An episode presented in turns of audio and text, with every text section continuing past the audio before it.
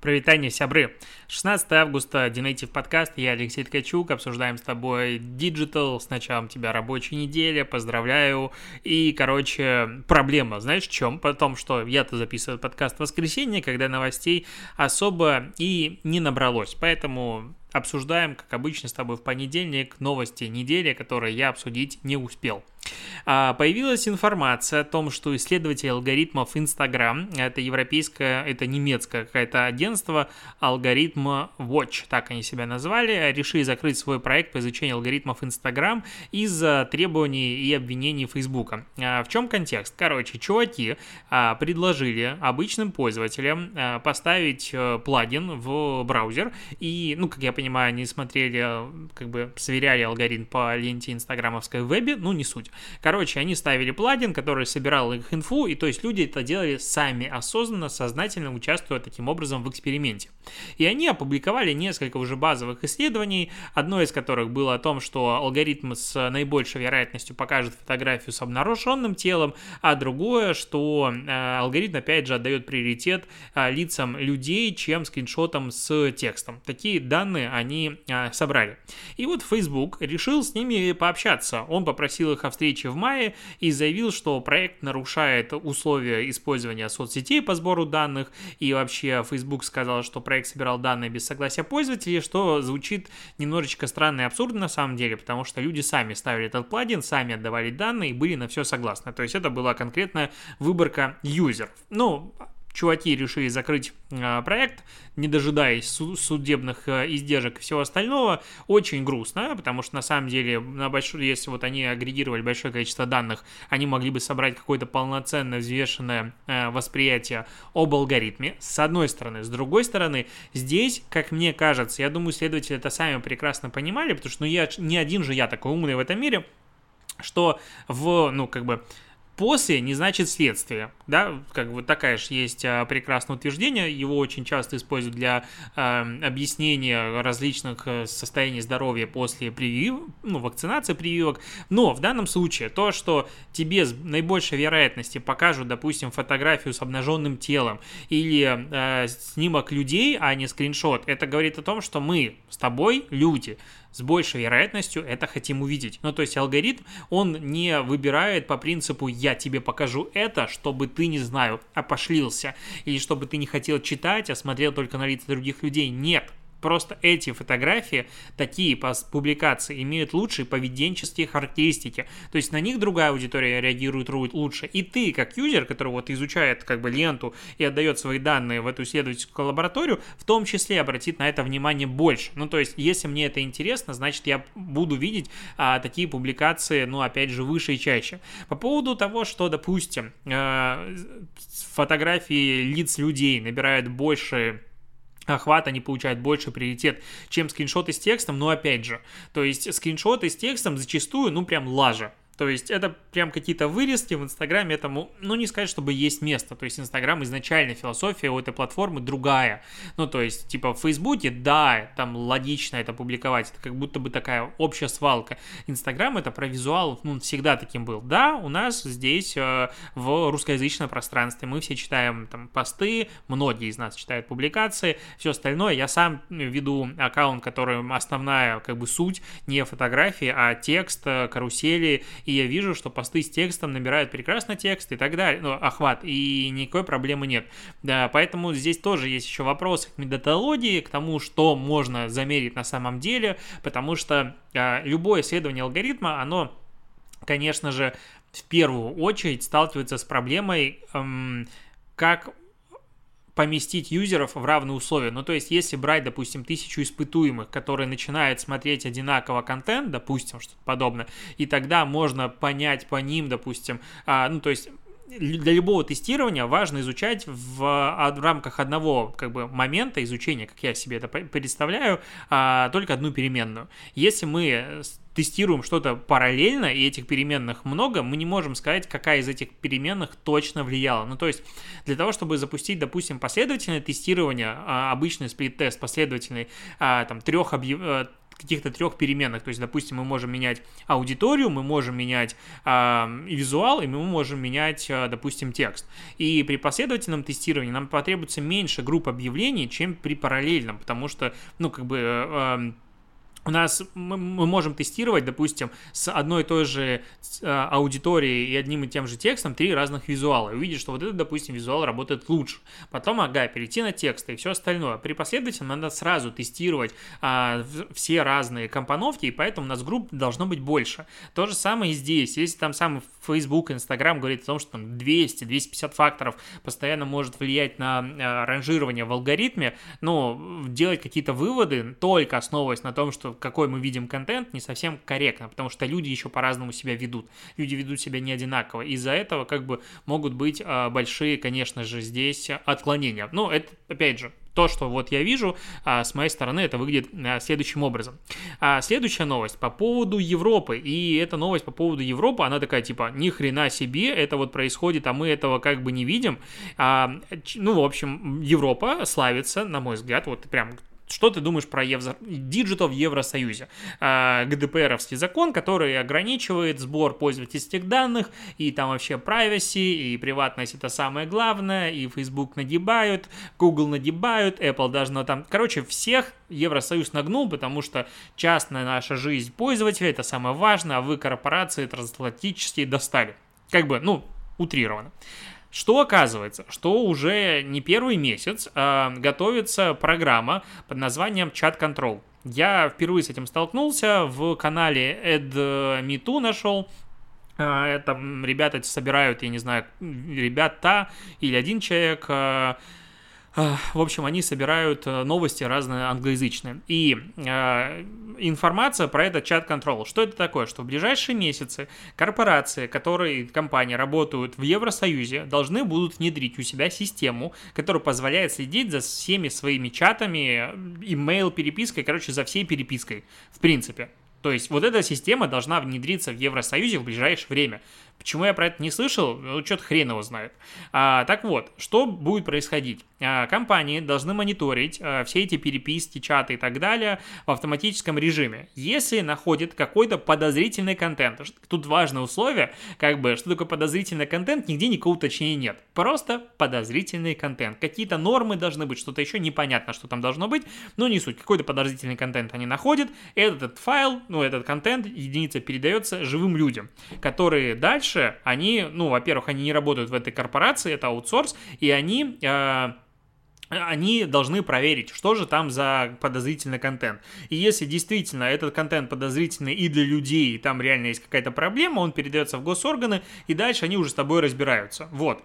Соответственно, данные о твоей переписке легко сливаются куда-то дальше. И есть там э, петиции, которые вот это все разбирается. Я, наверное, на канал это вынесу инфу. Так вот, э, оказывается, что, ну, там речь идет даже о том, что там э, нюцы, э, секстинг, ну, вот это все прекрасные штуки. Для тех, кто не в курсе, нюцы — это фотографии э, обнаженные, эротического содержания, которые люди друг другу регулярно отправляют. А э, секстинг — это когда ты пошлишь переписочки. Вот эта вот вся штука что в целом это тоже может подпадать под э, понятие подразделительного контента, и, соответственно, это может быть просмотрено другими людьми.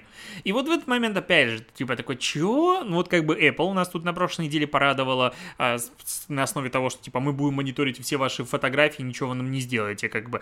Вот, а теперь тут Евросоюз, оказывается, такую же штуку мутит, и я, как бы, не понимаю, почему про это не пишут какой-нибудь Rush Today. Может, я профильтранул, но вот на месте типа российских СМИ и государственной пропаганды я говорю, вот, смотрите, они делают то же самое, что мы, мы хотели принудить Telegram к тому, чтобы они сливали переписки, и опять же, непонятно, но типа Telegram действует на территории Евросоюза, он, в принципе, там и базируется, он тоже должен будет эту штуку внедрить у себя и будет ее исполнять, то есть как это будет работать? Не понимаю. Если Telegram, типа, в России был такой супер против э, слива данных и все остальное пользователей, то, ну, а здесь он не будет против слива данных пользователей, он здесь не будет передавать данные э, пользователей или как? Ну, то есть, э, вот это такой сложный момент, и это такая большая история, про которую, опять же, я прочитал впервые, я нахожусь в, шо- в полушокирующем а, положении, полушокирующем, Ну вот я опечатался сегодня несколько раз в публикации, и мне много людей написали в директ, несколько людей мне написали об этом в э, комментариях, потому что я выпустил сегодня, наконец, спустя, наверное, месяц или полтора пост в Инстаграме, и говорят, у тебя же в карусели опечатка, а я вот уже как бы у меня полна вот эта чашечка терпения. Я спрашиваю, и что мне делать? Говорю, знаешь, как это исправить? Ну, то есть, вот ты мне пишешь, что у меня там опечатка. Как это исправить? Ну, так никак. Ну, как, какой смысл писать? Вот я этого, честно, не понимаю. Ну, то есть, если ты никак не можешь повлиять на ситуацию, какой смысл из-за нее переживать?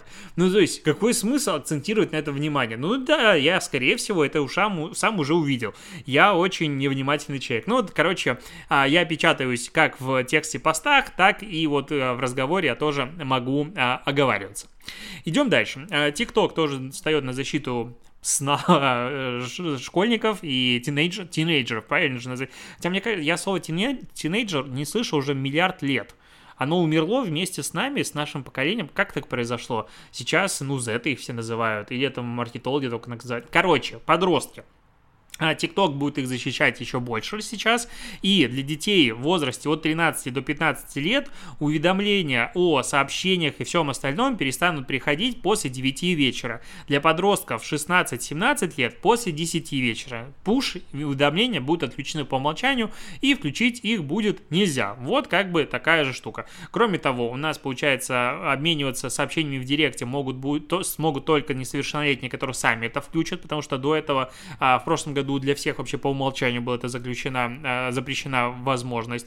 А первое видео, которое подростки будут публиковать, они смогут сами выбрать, кто его должен смотреть, только друзья или, допустим, все.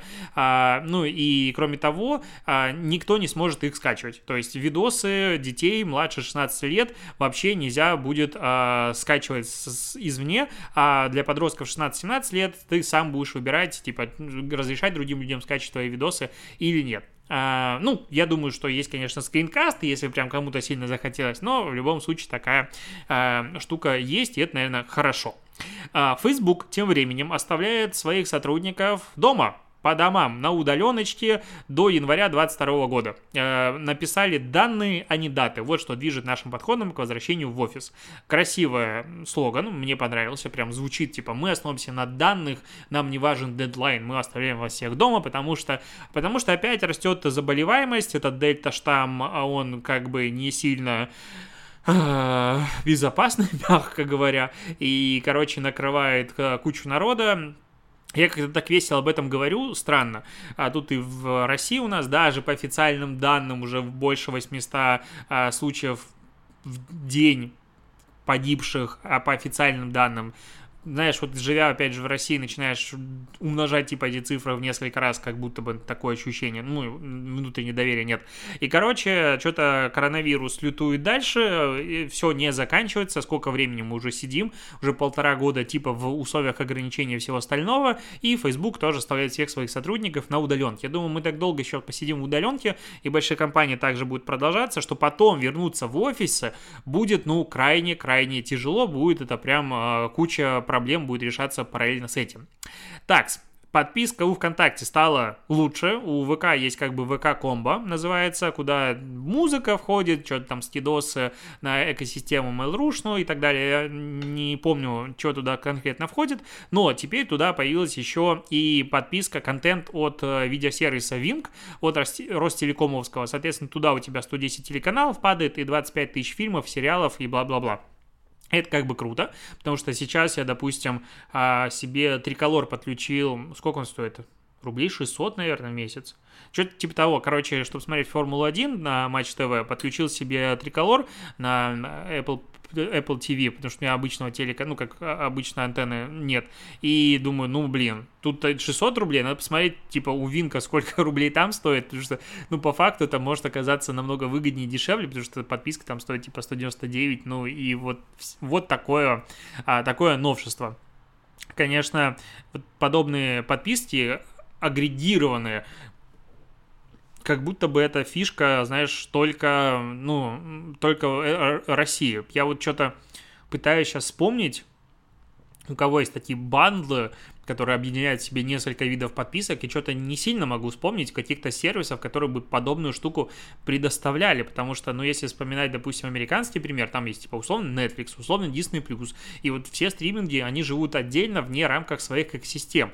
Наверное, это одна из причин, по которой, ну, вообще, в принципе, что там Google пытался создать свою экосистему, вот именно а, медиа, но что-то у них это не особо полетело, потому что Google Play, Google Music, вот, вот сейчас YouTube Music называется, это какая-то лажа и хрень, YouTube TV э, или как они называются, YouTube Plus – я даже не помню, как это называется сервис, который выпускает оригинальный контент. И у меня есть подписка на YouTube премиум, типа уже годы. Я зашел туда два раза, посмотрел, что там какая-то странная хрень, и больше туда никогда не заходил. Ну и так далее. А, как будто бы там то ли это не разрешают антимонопольщики, то ли э, крупные студии и вот эти вот сервисы не дают э, сервисам развивать свою историю. Мне кажется, только Amazon. А Amazon Prime подписка, она что-то похожее делает, потому что там есть и музыка, и ТВ, и вот, вот э, если сравнивать э, что-то похожее на Яндекс Плюс, то это получается Amazon Prime. Опять же, могу быть не в контексте глубоко, что помню, то рассказал. Идем с тобой дальше.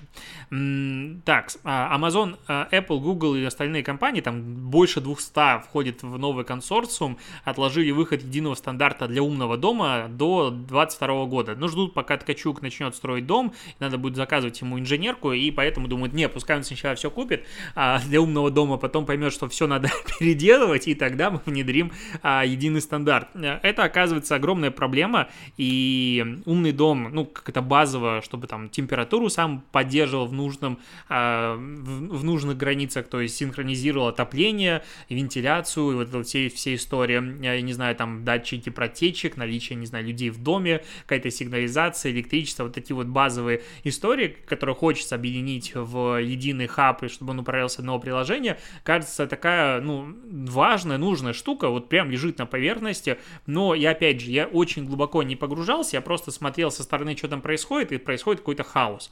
Мне тут предложили ребят каких-то, которые, а, кстати, из Беларуси делают а, подобные системы, но не на Wi-Fi, ну, то есть не на беспроводной, там, потому что есть четыре стандарта, как это может выглядеть, типа Wi-Fi, Bluetooth, еще какие-то другие системы. Так вот, не на беспроводная, а через кабеля. Соответственно, ты должен проложить все эти истории в момент, когда ты делаешь ремонт, и тогда ничего не отваливается, самописное или какое-то МПО, которое все это дело объединяет, должно работать. Стоит это, конечно же, как в принципе все, что касается стройки, я сейчас понял, типа вот как вот в Digital никто еще так не осмелел. Ну, то есть, в принципе, мы с тобой такие, ну, давай, там, 200-300 часов работы в месяц будут стоить каких-нибудь 200 тысяч рублей или 300 тысяч рублей, ну, или что-нибудь такое. Это не зажавшееся агентство, а нормальное агентство, которое считают деньги, скажут, там, 1600, а в стройке такие, ой, Чё тебе тут надо вывести землю с участка? Ну, 250 тысяч. ну, то есть, что-то какие-то цены а, адовые. Я про это буду писать, скорее всего, какие-то мемуары. А, так, что еще тебе интересно рассказать? В Китае. А, про Китай, это, знаешь, как э, влияние государства на рынок, который развивался сам по себе, может его нахрен сломать и сделать только хуже.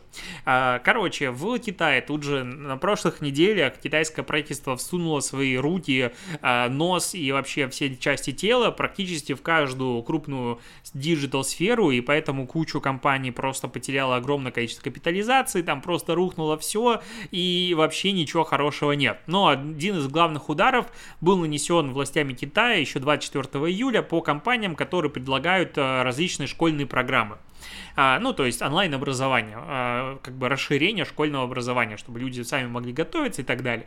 И, короче, этим компаниям, а, которые предлагают вот школьные программы, им запретили получать прибыль, привлекать капитал или выходить на биржу. Короче, с деньгами они не должны никак перекасаться. Соответственно, им надо зарегистрироваться как некоммерческие организации.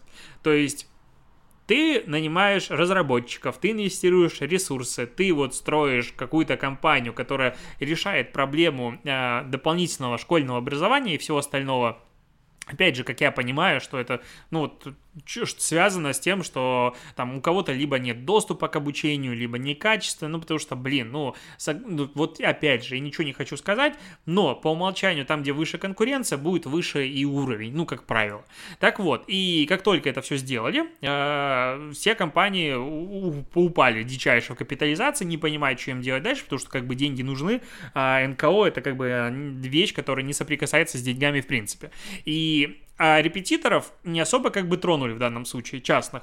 И получается, что чуваки, э, ну, как бы, которые пытались сделать так, чтобы у всех был равные условия и доступ к образованию, масштабировать хорошей, качественной практике об- а, образования, они этого сделать дальше не могут, а остались репетиторы, которые как бы и были до этого. И сейчас они ушли немножечко в подполье, но при этом э, там есть примеры преподавателей, которые берут по 10, 20, 30 и выше тысяч рублей за час работы школьником.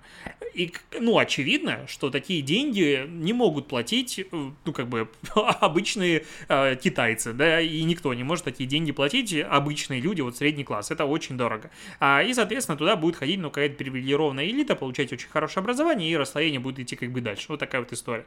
Но даже вспоминать... Э, я вот вспоминаю, я сам ходил к репетиторам, по-моему, только в 11 классе, а может быть и в 10 что-то.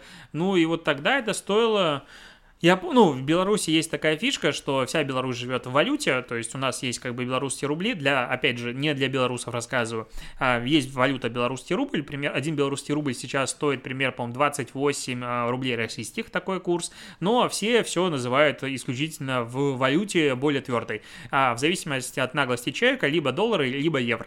А, поэтому квартиру я снимал, допустим, за 350 долларов, 300, ну, то есть всегда, какую бы квартиру ты не снимал, в каких бы условиях ты не жил, она всегда всегда сдается в долларах. То есть это забавно, когда идет а, большое падение курса белорусского рубля, и типа вчера ты платил, не знаю, там на российские рубли каких-нибудь 15 тысяч рублей, завтра платишь 20 тысяч рублей, с тем учетом, что зарплата у тебя, конечно же, в белорусских рублях. Так вот, к чему это вел? К тому, что репетиторы даже в 2007 году, там, шестом и ранее, они все брали за свои услуги а, исключительно в валюте. По-моему, что-то типа там у кого-то было 7-8 долларов за час, у кого-то 10 долларов за час, ну и там типа, допустим, два занятия а, часовых в неделю. А, соответственно, в месяц, ну, как бы существенно такая сумма денег выходила, и это было недешево. С тем учетом, что репетиторы обычно брались на три предмета, то выходила вообще нормальная такая сумма денег э, для подготовки к ЦТ. Это аналог российского ЕГЭ, централизованное тестирование. И то же самое как бы в Китае, оно и было, но сейчас будет происходить а, и дальше еще а, больше. Поэтому что боролись, то наоборот э, будет, э, ну, как бы усиливаться это расслоение. Не, не понял, честно говоря, зачем был этот запрет, но опять же, это Китай а, строит коммунизм, поэтому успехов им в этом у нас не получилось. Телеграм исполнилось 8 лет 14 августа, с чем я его и поздравляю, потому что Телеграм это просто в сердечко, вообще стоп, обожаю его, а за 2020 год Телеграм оказался седьмым самым скачиваемым приложением в мире. То есть вот так вот все обсуждают какой-нибудь ТикТок, скачивание Инстаграм и так далее, а Телеграм седьмое по скачиванию приложение в мире, обалдеть. Ну то есть в принципе его аудитория растет, очень большой мессенджер, я его обожаю. А, я думаю, ты тоже прекрасно обожаешь, потому что, ну, прекрасно обожаешь, что я сказал. Короче, кайфовая приложуха, как жить без нее, не сильно понимаю. Вот, а, такие новости были тебе в этот понедельник, я собрал. Спасибо, что слушаешь подкаст. Обязательно пиши отзывы на Apple подкастах, э, ставь лайки в Яндекс Музыке, рассказывай друзьям, потому что почему бы нет. Кстати, слышал а, прикольную историю о том, что ну, иногда люди пишут, что я не хочу рассказывать про твой блог, подкаст или что-то еще, чтобы другие не получали доступ типа такой классной информации. Я хочу быть, ну вот, чтобы она была только моей это, конечно, очень приятно и вот прям ласкает мое внутреннее эго, но, блин, поделись с друзьями что-то. Вот, а, на этом все. Спасибо, что дослушиваешь и покеда.